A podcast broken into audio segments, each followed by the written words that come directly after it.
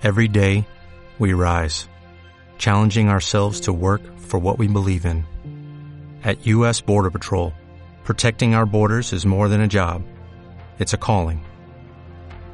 Agents answer the call, working together to keep our country and communities safe.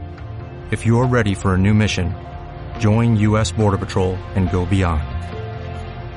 Learn more at cbp.gov/careers. Radio Claret América presenta Sediento de ti, la palabra, fuente de vida, con el sacerdote misionero claretiano Tony Díaz. Reflexiones diarias del Evangelio. Aquí iniciamos. Bienvenidos hermanos a nuestras reflexiones bíblicas de las lecturas del día. Hoy es jueves de la cuarta semana de Pascua, jueves de la cuarta semana de Pascua. La primera lectura de hoy viene de los Hechos de los Apóstoles, capítulo 13, versículos 13 al 25. En aquellos días Pablo y sus compañeros se hicieron a la mar en Pafos, llegaron a Pergue de Panfilia, y allí Juan Marcos los dejó y volvió a Jerusalén. Desde Pergue siguieron hasta Antioquía de Pisidia y el sábado entraron en la sinagoga y tomaron asiento.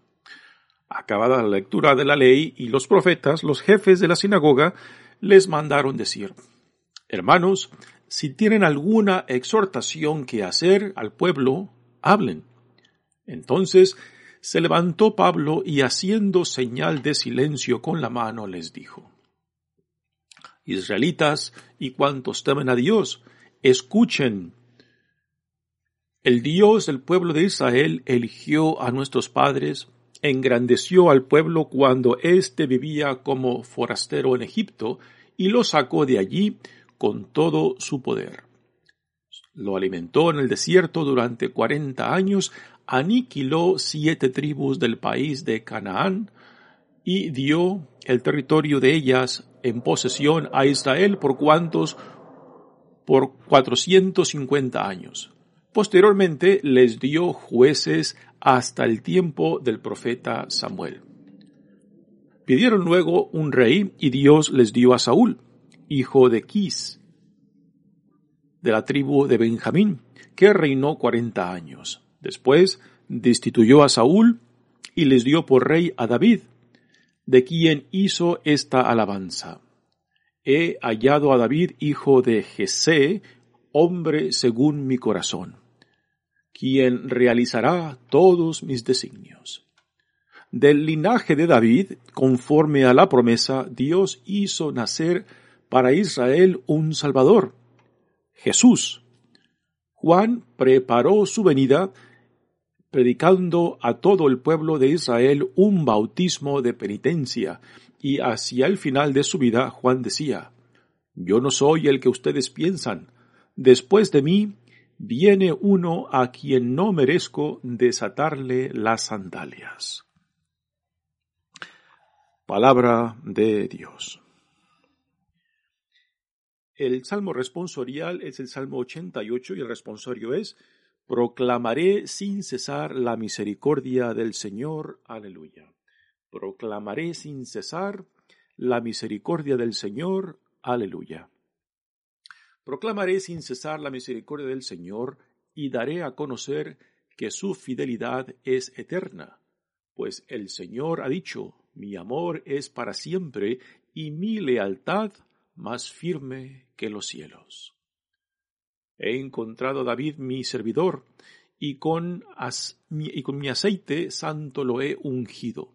Lo sostendrá mi mano, y le dará mi brazo fortaleza contará con mi amor y mi lealtad, y su poder aumentará en mi nombre. Él me podrá, él me podrá decir, tú eres mi Padre, el Dios que me protege y me salva.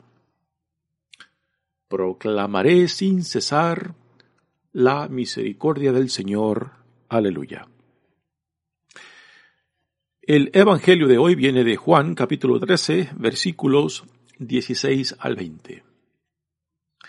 En aquel tiempo, después de lavarle los pies a sus discípulos, Jesús les dijo, Yo les aseguro, el sirviente no es más importante que su amo, ni el enviado es mayor que quien lo envía.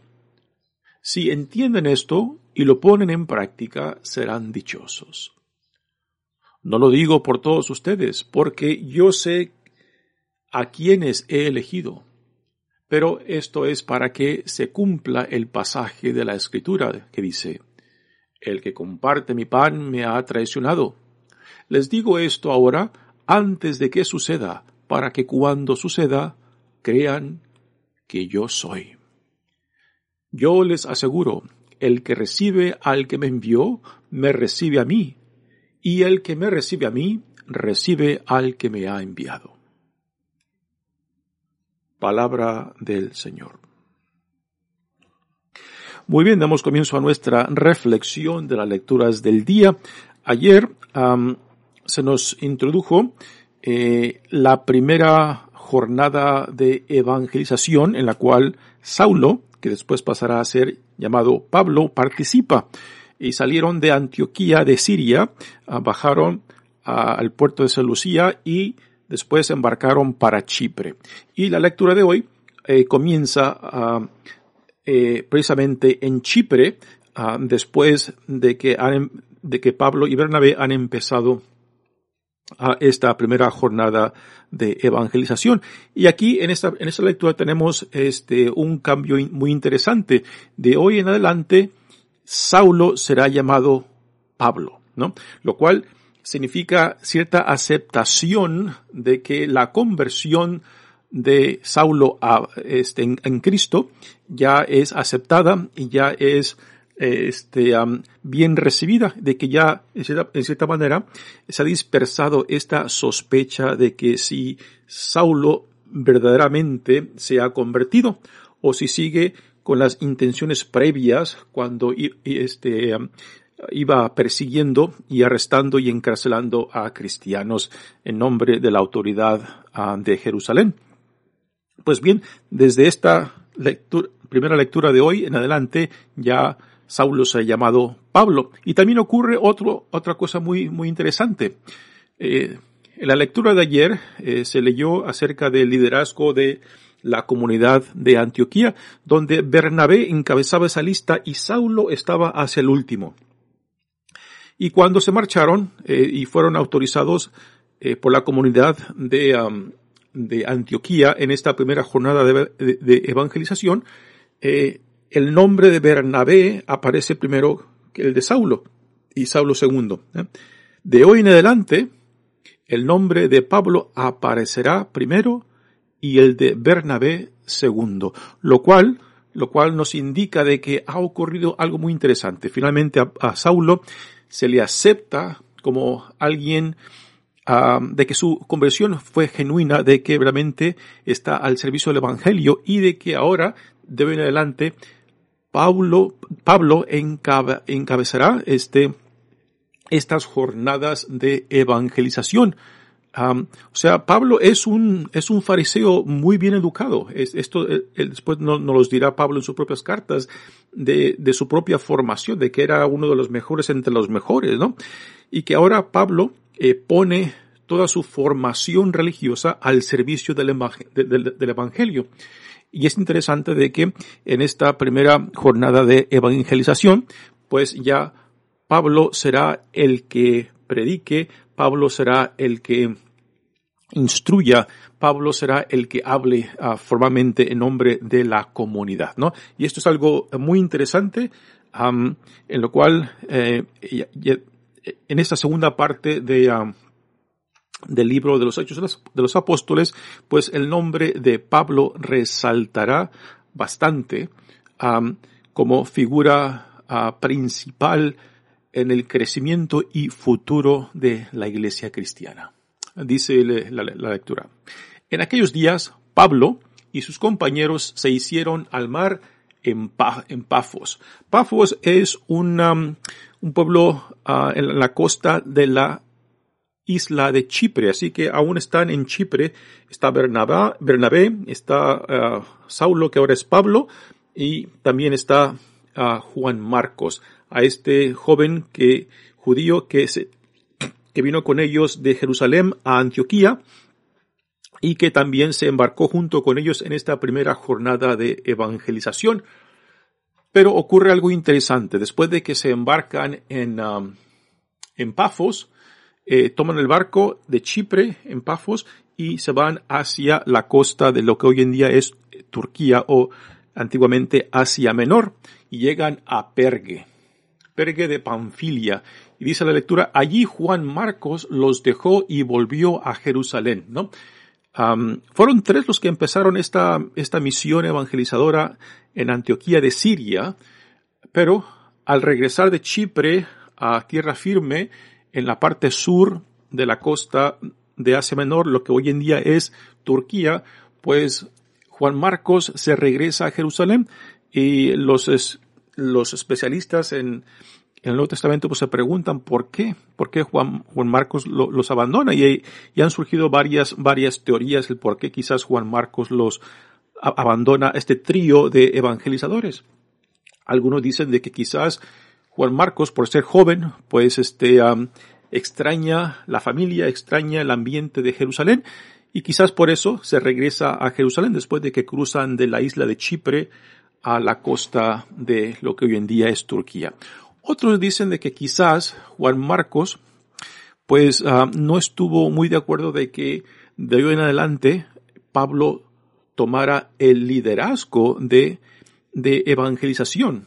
Hasta, hasta este punto era Bernabé quien era, era mencionado primero. De hoy en adelante será Pablo quien es mencionado primero y que quizás esto refleja el cambio de liderazgo de Bernabé a Pablo y que quizás Juan Marcos no estaba de acuerdo con eso y, por eso quizás Juan Marcos mejor se regresa se regresa a Jerusalén. Otros después este más adelante este saldrá saldrá esta tensión entre Pablo y Juan Marcos este en lo cual Pablo ah, manifiesta cierto enfado o eh, simplemente no está de acuerdo con algunas cosas del comportamiento de Juan Marcos, ¿no? Sí que hay cierta tensión entre Pablo y el joven este Juan Marcos. Por el hecho es de que cuando eh, cruzan de la isla de Chipre a la costa de lo que hoy en día es Turquía, pues Juan Marcos se regresa a Jerusalén y Pablo y Bernabé continúan hacia Antioquía de Pisidia. Aquí, eh, aquí este, tenemos que hacer una aclaración. Esta es otra Antioquía, no es la misma Antioquía de Siria. Es otra ciudad más pequeña que se encuentra en la parte central de lo que hoy en día es Turquía. Así que es, es otra Antioquía otra ciudad de Antioquía, eh, diferente a la Antioquía de Siria, que era una de las ciudades principales del Imperio Romano. Y el sábado entraron en la sinagoga, en la sinagoga de Antioquía de Pisidia, y tomaron asiento, ¿no? ¿Por qué? ¿Por qué eh, Pablo y Bernabé se, se dirigen a la sinagoga? Porque ahí tienen, tienen este, una, este, un ambiente eh, eh, propicio para lo que ellos están llevando a cabo, la evangelización. O sea, no tienen que reunir a la gente, la gente ya está reunida en torno a la sinagoga, particularmente los hombres de la comunidad judía. Sí, ya tenían una audiencia dispuesta a escucharlos, ¿no? Y por eso, por eso al igual que, al igual que Jesús cuando recorría el territorio del, de Galilea, se dirigía a, las sinagogas. ¿Por qué? Porque ahí tenía la audiencia ya dispuesta para escuchar su mensaje. Pues igualmente, eh, Saulo y Bernabé se, se eh, dirigen a la sinagoga de Antioquía en Pisidia, porque ahí tienen ya la audiencia y también aún la comunidad, la comunidad cristiana en esta primera generación, pues aún se ven como parte de la comunidad judía misma y por eso también se dirigen a la sinagogas en los lugares donde llegan. acabada la lectura de la ley y los profetas, los jefes de la sinagoga les mandaron decir, hermanos, si tienen alguna exhortación que hacer al pueblo, hablen, ¿no? Y aquí en esto, es, eh, en este detalle se nos da a, revelar la estructura que tenían las sinagogas en invitar a visitantes a que leyeran o compartieran algo acerca de la lectura que estaban leyendo. Así que el hecho de que le den la palabra a Pablo era algo muy común que en la, en la sinagoga se hacían de invitar a personas nuevas, a, tanto a que leyeran o a que compartieran alguna reflexión o algún mensaje en torno a la lectura que acababan de compartir. Entonces a Pablo le dan la palabra, Pablo levanta la mano para que eh, le den su atención y guarden silencio y empieza a hablar haciendo un resumen de la historia del, de salvación del pueblo judío, ¿no? Y es, es un resumen eh, eh, muy bien estructurado, así en grandes rasgos, y Pablo, siendo un fariseo muy bien instruido, pues da un resumen ah, bien definido acerca de la historia de la salvación del pueblo judío, diciendo, Israel y cuantos temen a Dios, escuchen, el Dios del pueblo de Israel eligió a nuestros padres, engrandeció al pueblo cuando está, este vivía en, como forastero en Egipto y lo sacó de allí con todo su poder. Lo alimentó en el desierto durante cuarenta años, aniquiló siete tribus del país de, Canaán y dio el territorio de ellas en posesión a Israel por 450 años.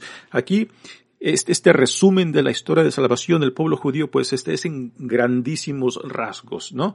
Simplemente está tocando los puntos principales, el llamado de Dios a Abraham, después la descendencia de Abraham, las doce tribus que vienen siendo los, doce hijos de Jacob, prácticamente están resumidos en esto que dice, que dice nuestros padres, el Dios del pueblo de Israel eligió a nuestros padres, eh, con esto resumen a Abraham, a Isaac, a Jacob, las doce tribus, hasta la llegada de el pueblo de Israel a Egipto, ¿no?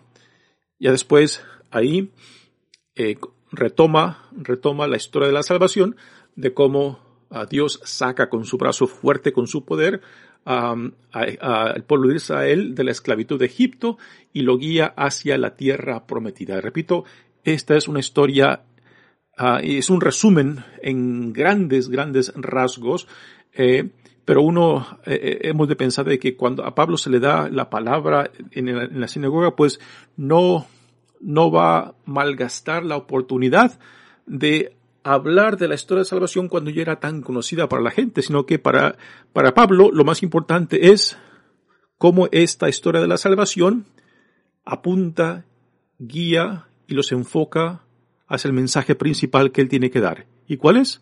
Jesucristo. O sea, el resumen este de Pablo, el propósito que el, por qué da este resumen es para, para llevar la mente, para llevar el tema hacia Cristo, que es el tema principal del por cual Pablo y Bernabé están en esta sinagoga a hablar acerca de Jesucristo y quién es Jesucristo. Y Pablo, en este resumen de la historia de la salvación, pues quiere dejar bien claro de que hay una conexión entre Abraham, entre Isaac, entre Jacob y particularmente entre David y Jesús. De que Jesús viene, eh, es un descendiente eh, del linaje de David, que es el rey por excelencia en la, tradición judía, y de que las promesas de Dios pues se realizan, se llevan a cabo en este hombre Jesucristo, ¿no? Y este es el punto al cual, al cual Pablo quiere llegar. En esta lectura de hoy simplemente tenemos la introducción a, a lo que Pablo comparte en la sinagoga aquí en Antioquía de Pisidia. Mañana tendremos el resto, el resto Ah, del discurso que Pablo da en esta sinagoga. dice, Posteriormente les dio jueces hasta el tiempo del profeta Samuel.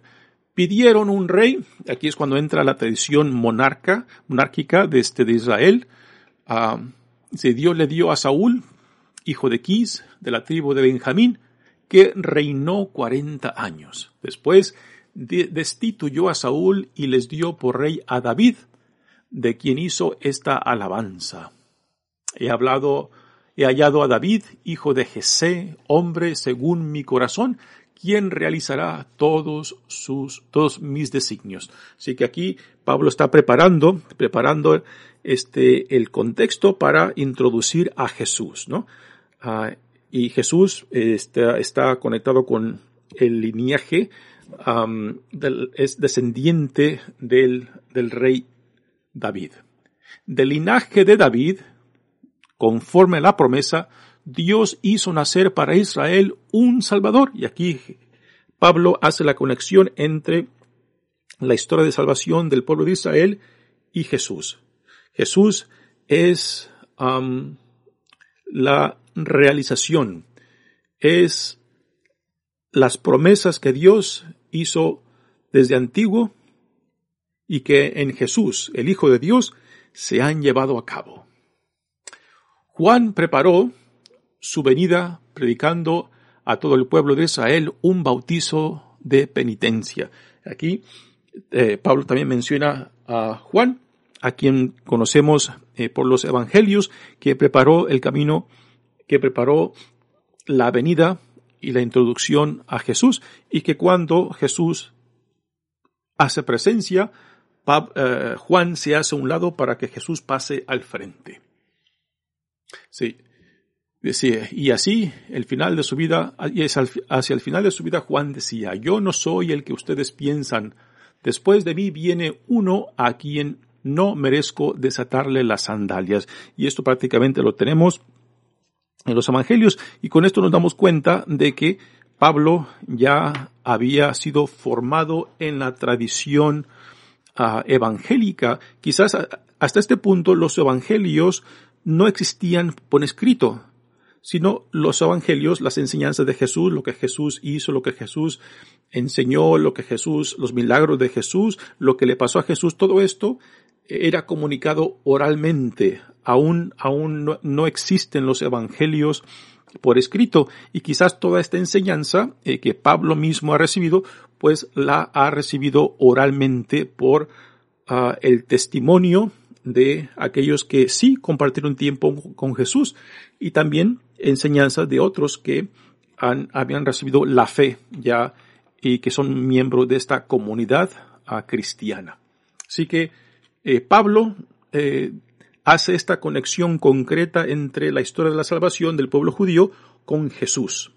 El resto del discurso lo escucharemos mañana, pero aquí tenemos este, una, una bella introducción de cómo Pablo, siendo un buen judío, un buen judío, un fariseo muy bien instruido, pues, este, da, da resúmenes, da un resumen, resúmenes teológicos, este, y también de la Sagrada Escritura, pues bien, bien formados, ¿no?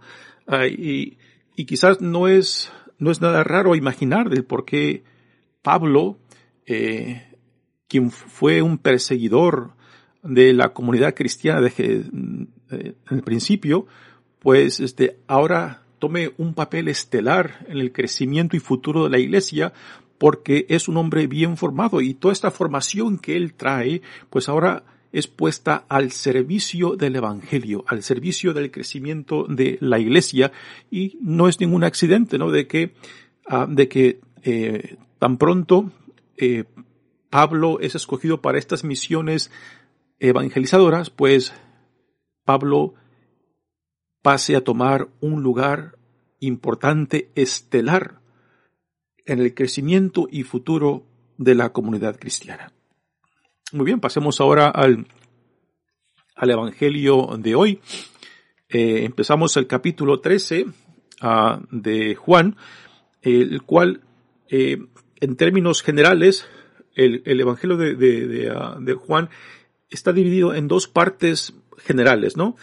Eh, la primera parte del capítulo primero al capítulo 12 eh, se le llama generalmente el libro de las de los signos, de los signos, que, hace referencia a los siete milagros que en el Evangelio de Juan se encuentran eh, de Jesús. Y solamente siete, porque es un número, un número simbólico, ¿no? Y, y, es en estos primeros capítulos del 1 al 12 donde se llevan a cabo los siete milagros y también donde se, lleva a cabo las, las, ah, las enseñanzas fundamentales del Evangelio que Jesús predica.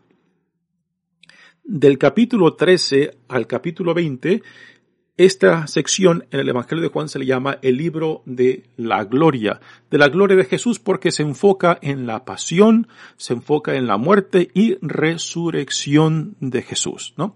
Así que en términos muy, muy generales, ¿no? El, Evangelio de Juan tiene estas dos divisiones.